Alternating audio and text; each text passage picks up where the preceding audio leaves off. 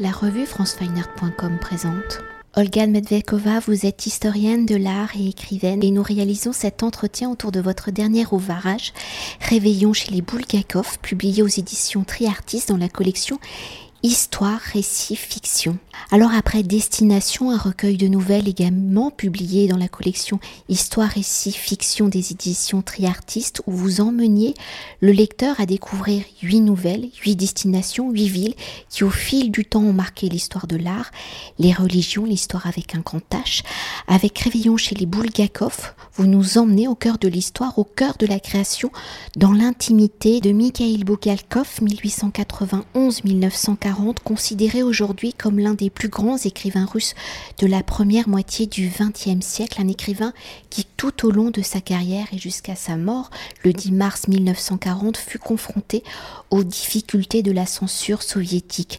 Un écrivain aujourd'hui connu pour son roman Le Maître et Marguerite, un roman qu'il réécrit et retravaille plusieurs fois entre 1928 et 1940, un roman qui est l'un des fils conducteurs de votre récit, un roman où Bulgakov y mêle habilement le fantastique et le réel, où le fantastique passe pour le réel et le réel pour le fantastique, où votre récit est le reflet de cette habileté où le réveillon chez les Bulgakov se veut être un récit, entre guillemets, véridique, une fiction où tout est vrai. Alors dans un premier temps, peut-on s'attarder sur l'origine de ce projet, sur votre désir d'écrire sur Bulgakov pour vous en tant que russe, historienne de l'art, qu'écrivaine, au-delà de l'hommage à l'écrivain et à l'anniversaire des 80 ans de sa mort, que représente Bulgakov? Quelle est son importance dans l'histoire de la littérature russe?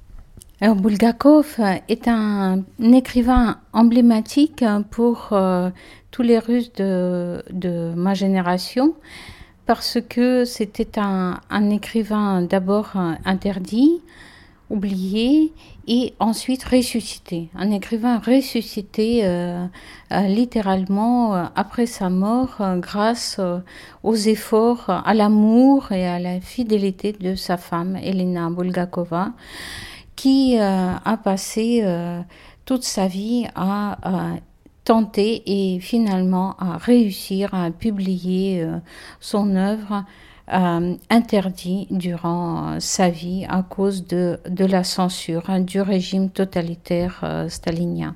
Et euh, la première fois, le, Maître et Marguerite parut à Moscou presque au moment de ma naissance. C'est-à-dire que mes parents l'ont lu intensément et il connaissait presque par cœur euh, ce texte, ce texte qui est inouï.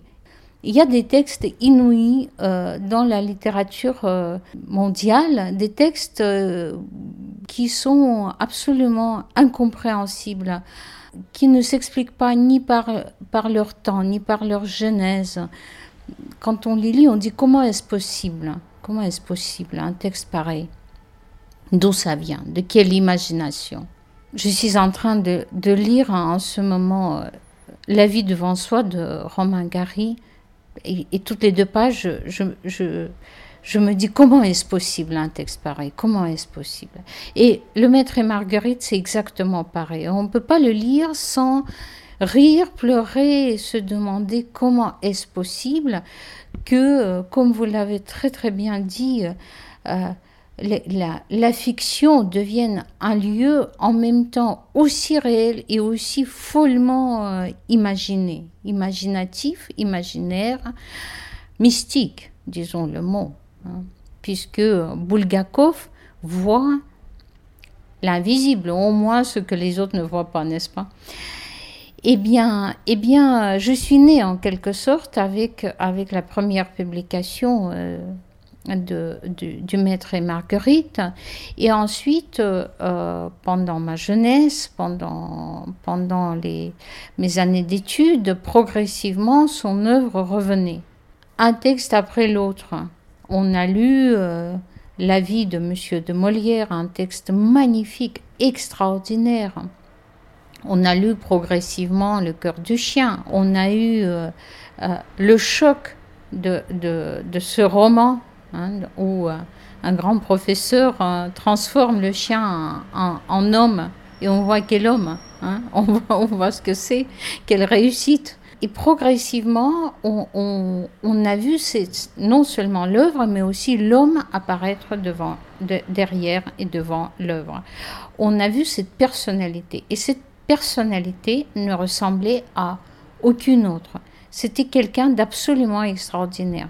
C'était un homme tout simplement libre, complètement libre. Au moment de, la plus grande absence de liberté en Russie, en Union soviétique, pendant la terreur stalinienne, quand 60 millions de personnes ont péri dans les goulags, été assassinées autour de lui, dans ce bain de sang, littéralement, au milieu de tout ça, sous la pression inouïe de la part de Staline lui-même, cet homme restait libre. Comment est-il possible? Progressivement, au début des années 90, non seulement ses œuvres, mais aussi un tas de documents ont été publiés.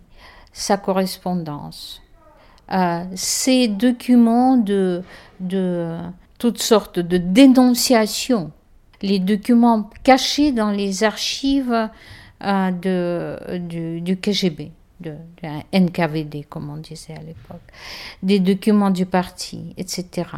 Et progressivement, cet homme libre s'est détaché sur un fond de, de la diablerie, d'une véritable diablerie, du complot qui se préparait à son sujet. Et moi, j'ai toujours adoré les, les textes de Bulgakov. Je me suis toujours sentie euh, émerveillé par cette écriture.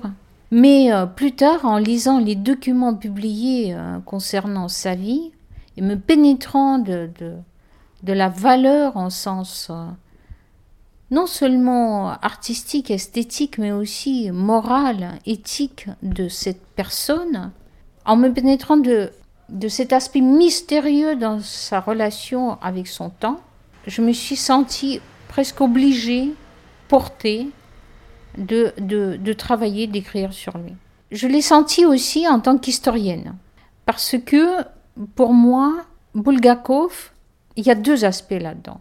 Premièrement, Bulgakov lui-même est un historien. Dans tous ses textes, c'est un historien. Et son maître, n'oublions pas, est un historien dans son roman. Son métier est historien, il travaille dans les archives. Et deuxièmement, parce que la question qui m'intéresse énormément, c'est la relation de l'homme avec son temps et de la liberté que l'on peut avoir face à son temps. Et Bulgakov, de ce point de vue précisément, était une figure exemplaire, bien que tout à fait individuelle et particulière.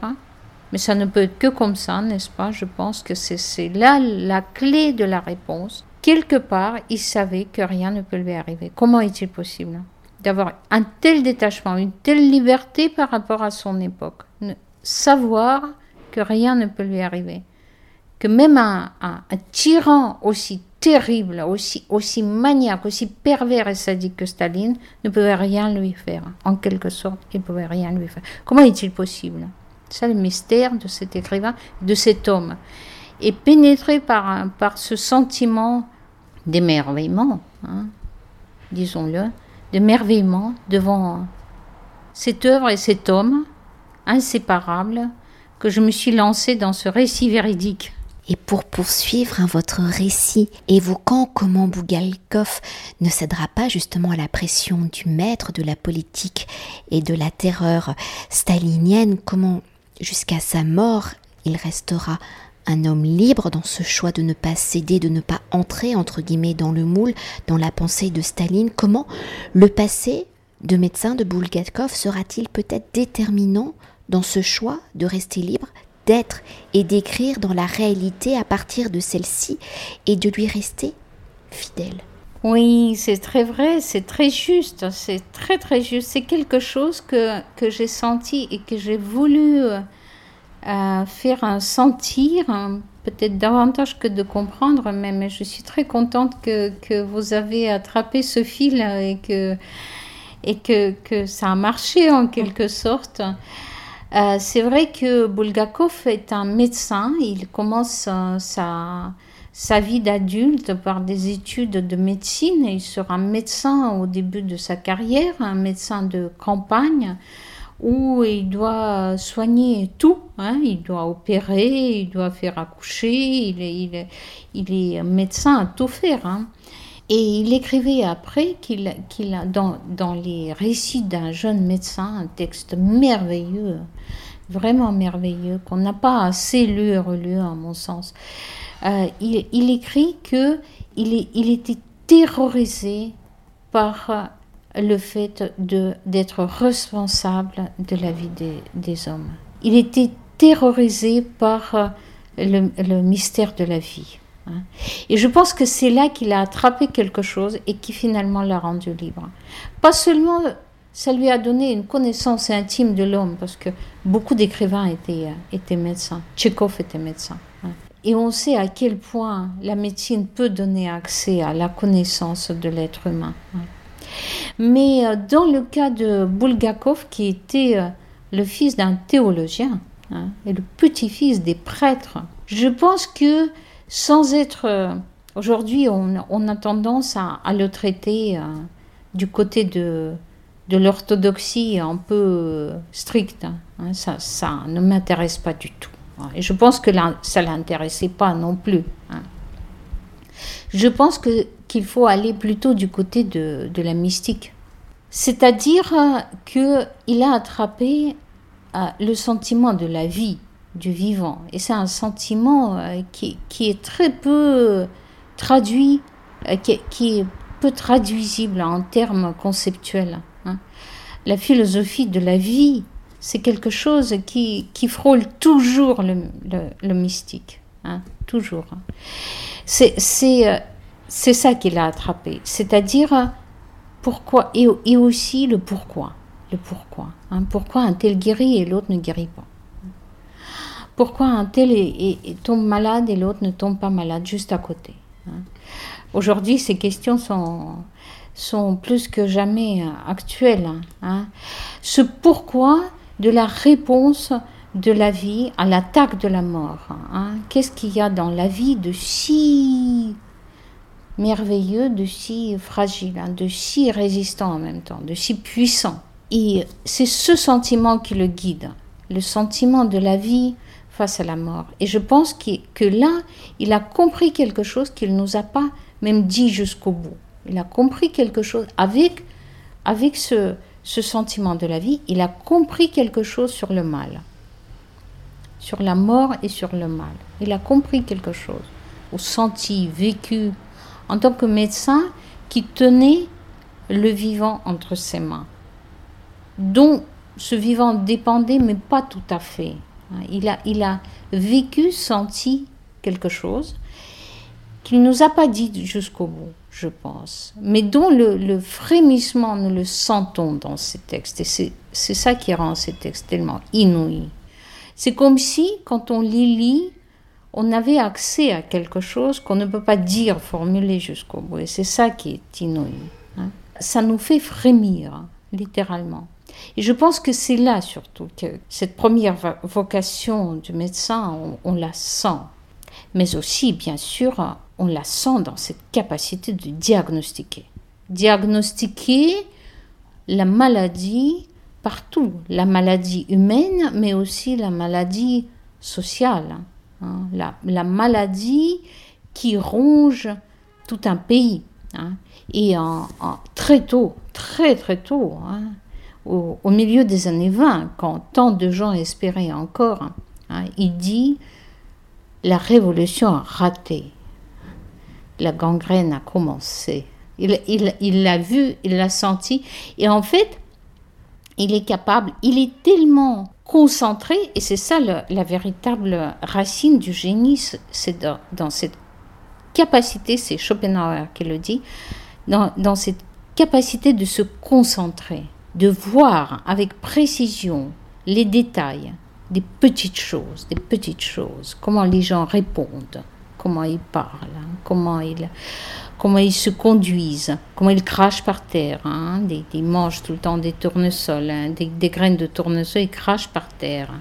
c'est à personne maintenant, on peut cracher. Hein. Comment les gens se portent, comment... Et, là-dessus, là-dedans, ils voient le symptôme, ils voient le symptôme de ce qui arrive. Voilà, le, symptôme de, ce qu'ils pensaient être la fin de, cette révolution glorieuse et, et, prolétarienne et qui pour lui a raté. Voilà.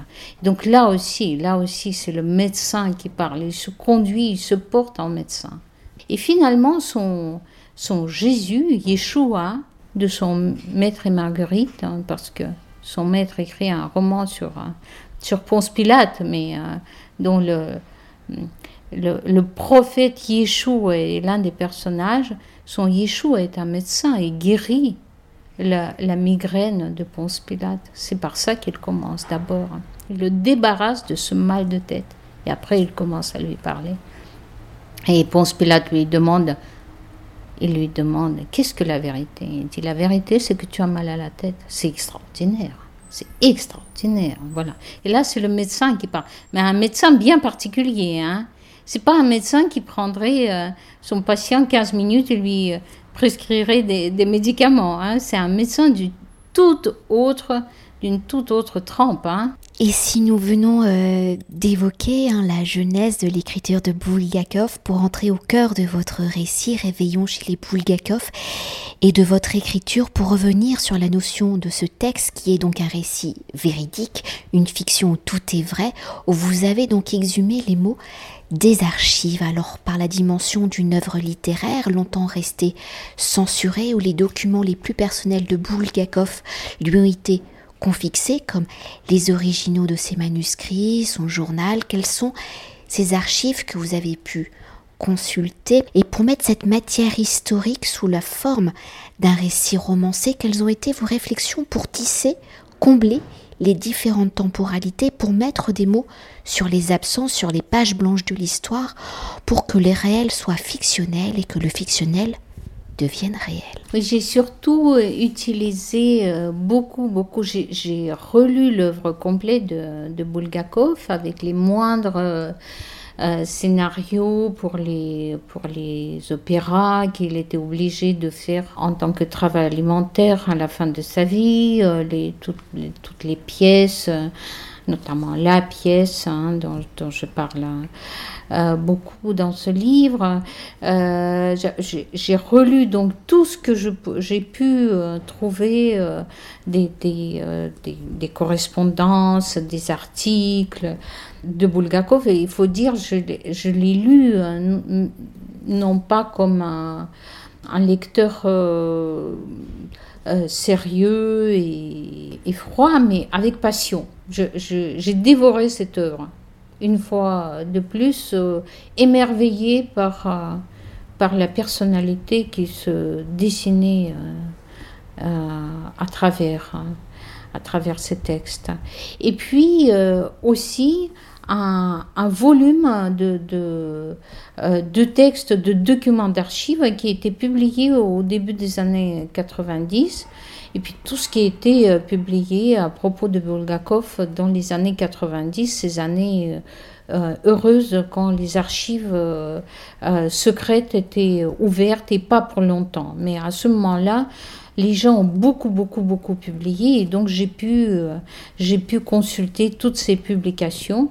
Et notamment, en plein milieu de tout ça, c'était le journal de Elena Bulgakov, qui est un texte absolument extraordinaire. Je ne pense pas qu'il soit publié en français et c'est pour, euh, pour cette raison aussi que je me suis euh, permise de, de, de m'en inspirer euh, massivement.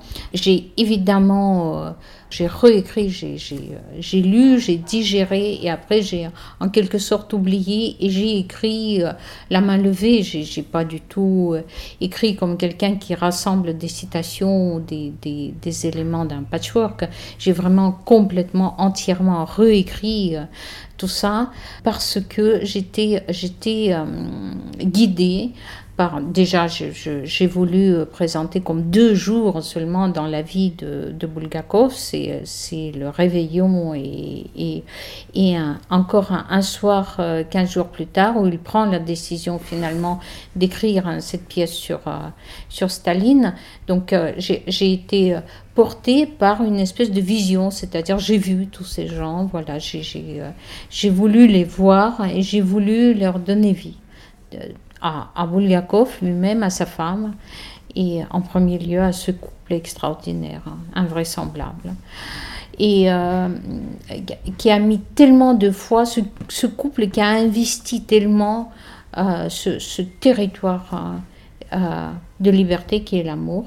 C'est vraiment là où on est souverain. C'est le, le, couple d'amoureux, ça crée une île. Ça devient un couple souverain. C'est et leur souveraineté euh, défie le pouvoir totalitaire du tyran. Voilà, c'est ça. Il n'était pas tout seul. Hein. Il le savait. Hein, il savait ce qu'il faisait. Il a investi ce couple. Ça, je pense que c'est très important. Et j'ai voulu investir ce couple par mon écriture. J'ai voulu les faire parler. Ce couple qui, qui, euh, qui n'est pas juste amoureux, hein, c'est pas des gens jeunes, c'est des gens âgés, ils savent ce qu'ils font. Hein, ils ont déjà été mariés, ils ont déjà été amoureux. Sa femme a déjà été mère et est restée mère. Et, ils ont voulu faire de leur couple quelque chose, de, ce lieu, de, ce territoire de liberté. Comment est-il possible? J'ai voulu par mes mots, par mon écriture, j'ai voulu les faire revivre et donc réexplorer avec mes mots, j'ai voulu que, euh, que mes mots disent, hein, en quelque sorte, pas quelque chose de, conceptuel, de, de, même si je peux argumenter à un côté, pas dans ce livre, mais j'ai voulu que, que, que l'écriture elle-même parle de ce territoire de la liberté qui est le couple. Voilà. Et donc ces deux personnages qui vivent ces deux jours, elle qui veut le sauver, lui qui veut vivre, mais pas à tout prix, et ensemble, ils veulent, ils veulent réussir quelque chose. Ils veulent réussir, mais ça, ça n'a rien à voir avec la réussite. Hein. La réussite, c'est réussir dans l'éternité en quelque sorte. C'est réussir devant les juges. Qui sont ces juges hein? C'est les grands écrivains qu'il aime, tout d'abord, hein, qui sont morts, mais il sait qu'ils ne sont pas morts. Dans Le Maître et Marguerite, l'un des types de la suite du diable, en, passant par, euh, par la porte de, de, la, de la maison euh, des littérateurs, euh, il signe dans le livre d'entrée, il signe Dostoïevski. Et le type à l'accueil lui dit Mais Dostoïevski est mort? Et il répond Ah non, je suis désolé, Dostoïevski est immortel. voilà. Donc il savait quelque chose très sérieusement quand on dit c'est un écrivain immortel. Mais lui, il prenait ça au sérieux. Hein, il prenait ça au sérieux. Il aimait énormément Gogol. il savait que c'est quelqu'un d'immortel. Il savait qu'avec ces mots, il investit un territoire de la liberté parce que c'est un territoire où vivent les immortels. C'est comme ça que Pétrarque parlait des poètes antiques. Il pouvait être tranquille parce qu'il savait que Virgile est immortel. Il entrait dans le territoire, le même territoire, hein, qui était le territoire de l'amour, pour Pétrarque aussi. Les grands écrivains, quand ils rentrent dans le territoire de l'amour, ils savent que c'est le territoire où habitent les immortels. Et là, ils deviennent libres, en quelque sorte. En quelque sorte. J'ai voulu, avec mes mots, faire parler ce couple. Voilà. Et puis leurs amis, qui sont d'un courage inouï, mais inouï, hein, qui continuent à ramer contre. C'est incroyable. Hein. Voilà. Donc revivre cette expérience avec eux, quelle chance de revivre cette expérience de la liberté malgré et contre tout, hein, malgré son temps. Parce que le temps est toujours un tyran totalitaire, le temps.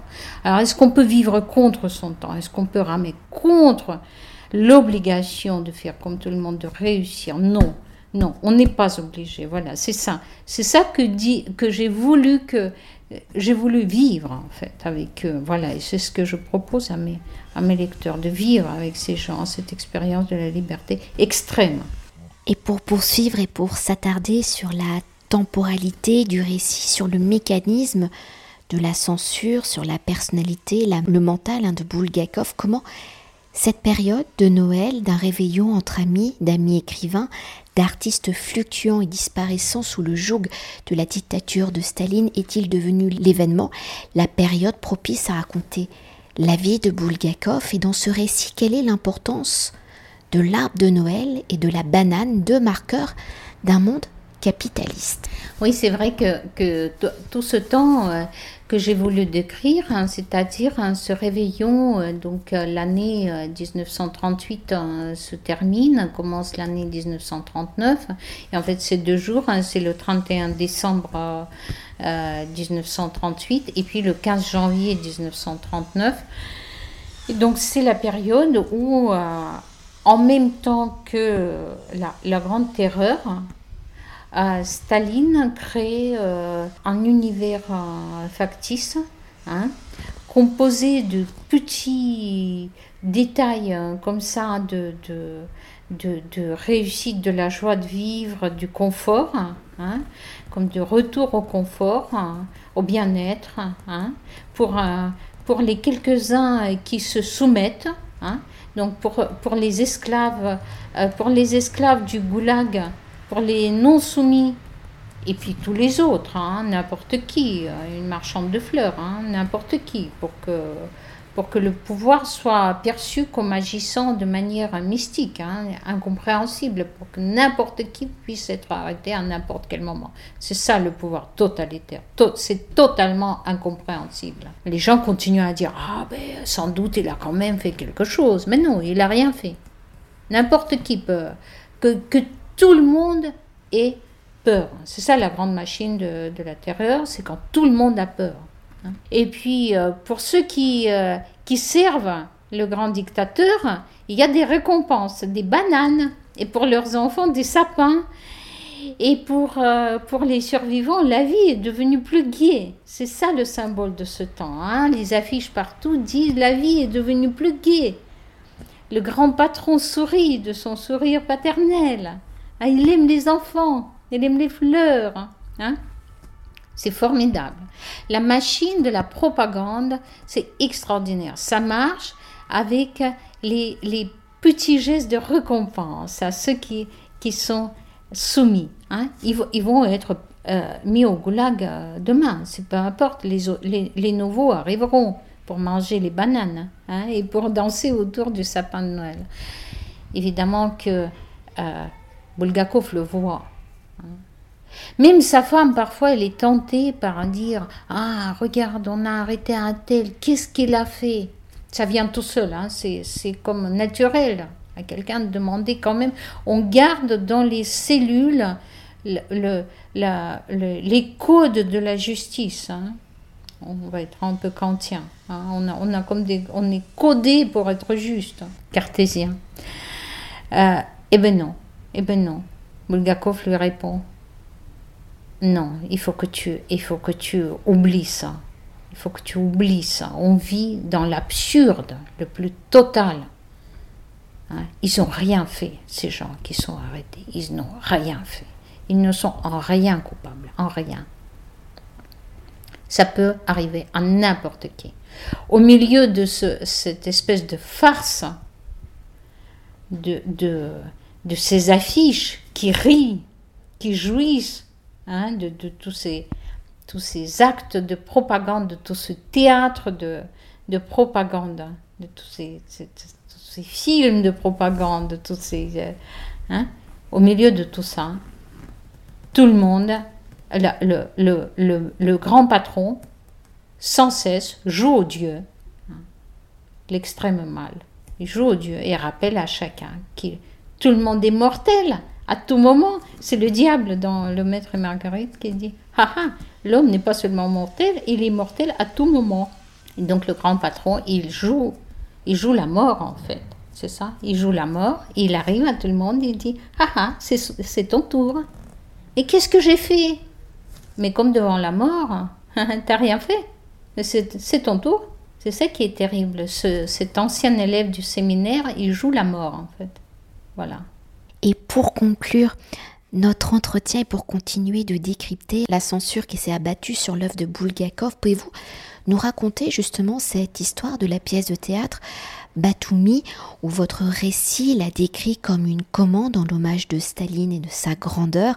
Pourquoi Bulgakov au final accepte-t-il d'écrire cette pièce de théâtre? Et quels sont les liens entre cette pièce de théâtre et le roman Le Maître et Marguerite et au regard de ces deux œuvres de Bulgakov, comment avez-vous justement tissé votre récit Réveillon chez les Bulgakov oui, il y a deux, donc il y a ces, ces deux journées qui sont décrites euh, dans les deux parties de, de mon petit roman. Euh, récit véridique, roman documentaire. Hein. Je, pense qu'aujourd'hui, il y a vraiment un potentiel extraordinaire dans, dans cette écriture documentaire hein, et qu'on peut observer aussi bien dans la littérature que, que dans le cinéma, le cinéma documentaire notamment, le cinéma documentaire qui devient de plus en plus artistique en quelque sorte, de plus en plus intime, de plus en plus bizarre. Et l'écriture documentaire aussi. Hein, il, y a, quelque chose qui se passe aujourd'hui dans l'univers de la création, le document euh, et l'imagination se rencontrent. Hein, ça, me plaît beaucoup et donc je travaille aussi en, tant qu'historienne et écrivaine en même temps. Je, profite de cette union du document et de de l'imagination qui en fait, l'imagination, c'est juste une possibilité de donner vie, donner vie à, tous ces gens morts, à tous ces documents euh, jaunis. Et donc, il y a ces deux journées euh, dans la vie de Bulgakov que, que je décris. Euh, la, la, première, c'est le réveillon qu'ils fêtent avec leurs amis, le couple de Bulgakov fête avec, avec leurs amis insoumis. Et puis, le 15 janvier, où un couple de leurs amis revient chez les Bulgakov pour écouter les premières, la lecture des premières scènes de cette pièce de théâtre Batumi qu'il a, à, l'époque il s'appelait le guide, hein, le guide ou le, berger, hein, c'est le même mot. Euh, en russe, même en slavon, il l'utilise en slavon d'église, le berger. Et donc, euh, c'est autour de cette première lecture. Et ensuite, il y a l'épilogue où, on, on, abandonne le couple là, le 15 janvier 1939. Euh, Bulgakov vivra encore un an et demi, mais euh, je, raconte euh, ces événements dans l'épilogue. Et ça va jusqu'à aujourd'hui. Et donc, cette pièce que le grand patron du Kremlin attend de lui, hein, très clairement, et les, documents du KGB le disent, hein. il est surveillé, il est influencé par tous les moyens pour qu'il écrive cette pièce sur le grand patron, parce que le grand patron aime le style de Bulgakov, parce que c'est convaincant, parce que c'est puissant, parce que c'est vivant, parce qu'il en a marre de, de tous ces... Euh, euh, écrivains qui vendent leurs plumes et qui, qui sont insipides, hein, ça, ça, ils le sont quand même. Hein. Il voudrait que le, la, plume puissante et vivante de Bulgakov euh, serve sa, sa personne, parce qu'il est en train déjà d'installer, mais, mais de, bétonner le culte de la, personnalité, que, ouvertement la vérité, ça soit lui et rien d'autre. Hein. Ce n'est plus un style tel ou tel, c'est plus réalisme socialiste ou symbolisme ou, ou constructivisme, c'est plus tout ça. Hein. C'est maintenant juste son portrait, grandeur en pyramide, les œuvres sur lui. Il y avait une, une blague qu'on racontait comme ça, euh, comment euh, euh, Staline parle avec Gorky, le grand écrivain prolétarien, et Staline lui dit il aimait beaucoup les blagues. Hein. La mort, elle aime, elle aime bien rigoler, vous voyez, juste avant de, de tuer. Elle aime bien rigoler un peu, un peu, avec la souris, jouer avec le vivant. Alors, peut-être que tu vas vivre encore un peu, mais non. Hein et euh, et euh, il, il, parle avec, Staline parle avec Gorky et lui dit, vous avez écrit, euh, cher Gorky, le premier roman du réalisme socialiste qui s'appelle La mer. Il est peut-être temps d'écrire le deuxième roman du réalisme socialiste qui s'appellerait Le Père. Et Gorky dit hmm, je suis pas sûre que je vais y arriver. Et euh, Staline lui dit, tentez, tentez. Tentez, tentez en russe, c'est le mot qui veut dire aussi euh, la torture. Et donc c'est devenu très ouvertement, très ouvertement euh, le, régime dans lequel travaillent maintenant les artistes et les écrivains, les peintres, les compositeurs. Ils ont maintenant très clairement la commande de produire des œuvres qui parlent ouvertement, directement du père des peuples, de Staline. Voilà. C'est très très clair.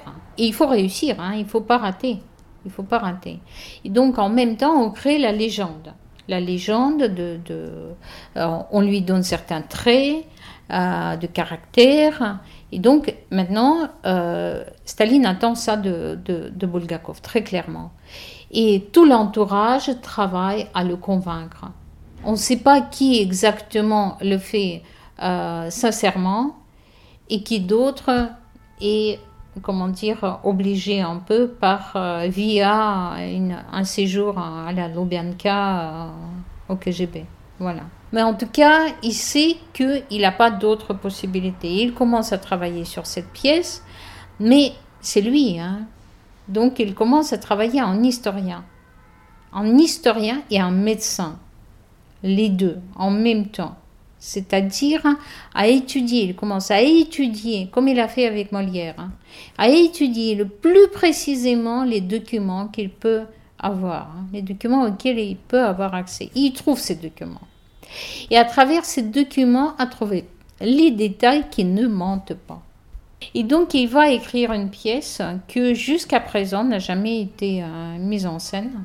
Hein, c'est extraordinaire. Aujourd'hui, on met en scène euh, au même théâtre académique où Bulgakov a travaillé. Aujourd'hui même, on met en scène une euh, comédie musicale. Comédie musicale, hein, il aurait bien aimé Staline ça. Comédie musicale qui s'appelle Ce Géorgien remarquable et qui parle de la jeunesse de Staline, de Batumi et de 1902, hein, comme par hasard. Mais ce n'est pas du tout la pièce de, de Bulgakov qui est mise en scène, c'est une pièce écrite par quelqu'un d'autre. Hein. Et là-dedans, il y a des chansons, et la chanteuse très à la mode chante ces chansons, et puis on, on représente les scènes d'amour passionné de Staline avec sa femme, etc. Enfin, tout ça dans un style loufoque. Hein. Ça aurait plu à Staline. Hein. Ça rigole. Ça rigole pas mal. voilà. Et donc la scène de la, pièce de Staline est toujours en quelque sorte, elle est publiée, mais elle est oubliée. Et elle est interdite, pour ainsi dire. Et qu'est-ce qu'il raconte dans cette pièce? Eh bien, je, je, l'écris dans mon roman. Peut-être je ne vais pas le raconter pour que le lecteur puisse le découvrir. De quoi, en vérité, parle cette pièce? Comme je l'ai comprise, en fréquentant passionnément cet écrivain, cet historien et ce médecin qui est Bulgakov, qu'est-ce qu'il a compris à propos de Staline? Il a compris quelque chose, en fait, que les, les archives du parti ont prouvé, ce qui a été aussi publié dans les années 90, quand ces archives étaient ouvertes, mais maintenant on les a fermées de nouveau, et ce qu'on veut oublier complètement. Voilà. Mais ça, je, je laisse le, le lecteur découvrir cette vérité sur ce Géorgien remarquable, la vérité qu'il a, qu'il a compris. Et, euh, et, Staline a lu cette pièce. Il a dit elle est, elle est, elle est formidable, ça lui a plu. La plume de, de Bulgakov, sa capacité de rendre ses personnages vivants, hein, c'est le, le, médecin, le médecin qui rend la vie, hein, qui guérit. Mais il a dit c'est très bien écrit, mais il n'en est pas question de, la mettre en scène, de la rendre publique. Donc interdiction totale. Voilà l'histoire, voilà l'histoire que, que, je raconte et que je veux partager avec, avec euh, les lecteurs d'aujourd'hui. Les lecteurs d'aujourd'hui en France, les lecteurs hein, qui, euh, qui ont des, certaines connaissances de la Russie euh, de l'époque stalinienne, mais qui, vivent aussi aujourd'hui des temps difficiles. Hein. et de poser au-delà de, de, cette question historique la question que Bulgakov aurait peut-être posée aujourd'hui, c'est-à-dire comment rester libre face à la dictature du temps. Merci beaucoup. Hmm, merci à vous. Merci à vous. Cet entretien a été réalisé par franceweiner.com.